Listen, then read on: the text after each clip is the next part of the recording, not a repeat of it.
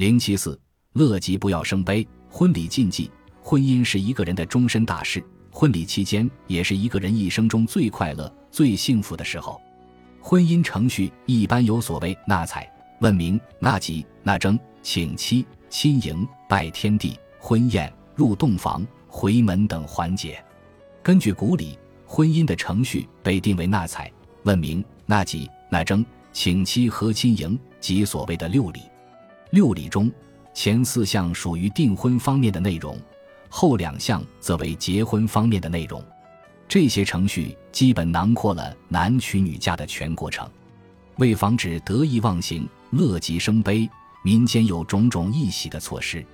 按照民间的排定，汉族民间向来以黄昏为迎亲佳时，凡身为姑娘，正当嫁娶，都在黄昏迎亲上轿。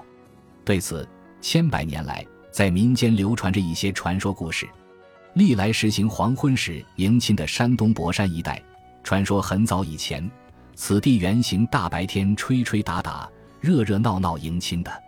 明朝年间，地方上出了个大恶霸翟三胡子，这是个大色鬼，仗着老子是朝廷大官，便在地方上横行霸道。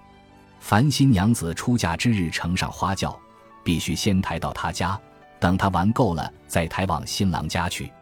为此，百姓恨之入骨，但也无可奈何。后来，人们把迎亲改在黄昏后，也不吹不闹，悄悄地把新娘接到夫家，于是瞒过了翟三胡子，保护了新娘子，由此而逐成风俗，一直延续至今。当地俗称“夜里偷新娘”。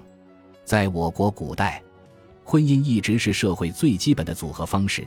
婚姻的缔结也直接影响到一个宗族系统的发达与否，所以婚姻虽为好事，但它在缔结的过程中又会受到各种各样有形无形甚或神秘力量的干扰，故而在这个过程中就需要恪守一系列的禁忌。民间认为，欢天喜地的婚礼既遭有权有势的人嫉妒，更遭鬼魂的嫉妒。